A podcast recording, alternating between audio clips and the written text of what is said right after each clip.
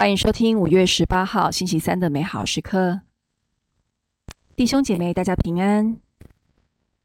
本日要跟大家分享的主题是艰难的条件，来自《宗徒大事录》十五章一到六节。那时候，从犹太下来的几个人教训弟兄们说：“若是你们不按梅瑟的惯例行割损，不能得救。”保禄和巴尔纳伯同他们起了不少的争执和辩论，大家就指定保禄和巴尔纳伯。与他们中的几个人上耶路撒冷去见宗徒和长老，讨论这问题。他们由教会送走之后，就路过腓尼基和撒玛利亚，沿途叙述外邦人规划的事情，使众弟兄非常喜欢。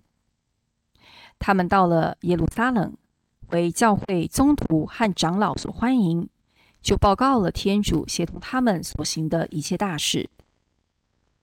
却有几个信教的法利赛党人起来说：“必须叫外邦人受割损，又应该命他们遵守梅瑟法律。”宗徒和长老们就开会商讨此事。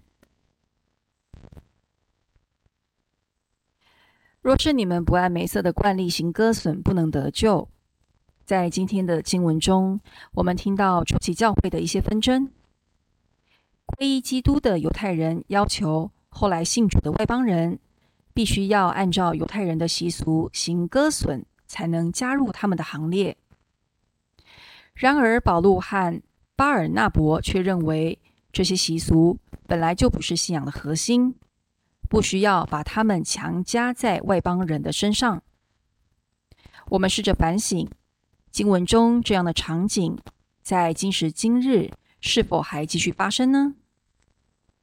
当有人想认识我们的信仰或加入团体的时候，我们会给那人设下什么样的条件？在基督信仰为少数的台湾，有外教友纯粹因为好奇或其他不同的原因被我们吸引，并且初步接触教会的时候，我们会怎么介绍信仰和教会给他们呢？我们又会为他们列下许多入门的条件呢？告诉他们要上多久的慕道班，背熟多少经文，每周望弥撒，接受多少的教条。这些条件在信仰当中固然有他们的地位，但对于初步接触信仰的人来说，我们更加需要向保禄和巴尔纳伯学习，知道他们的阶段。接着用他们可以理解的方式，朝他们伸出欢迎的手，接纳他们，之后再慢慢带领他们走向信仰的深处。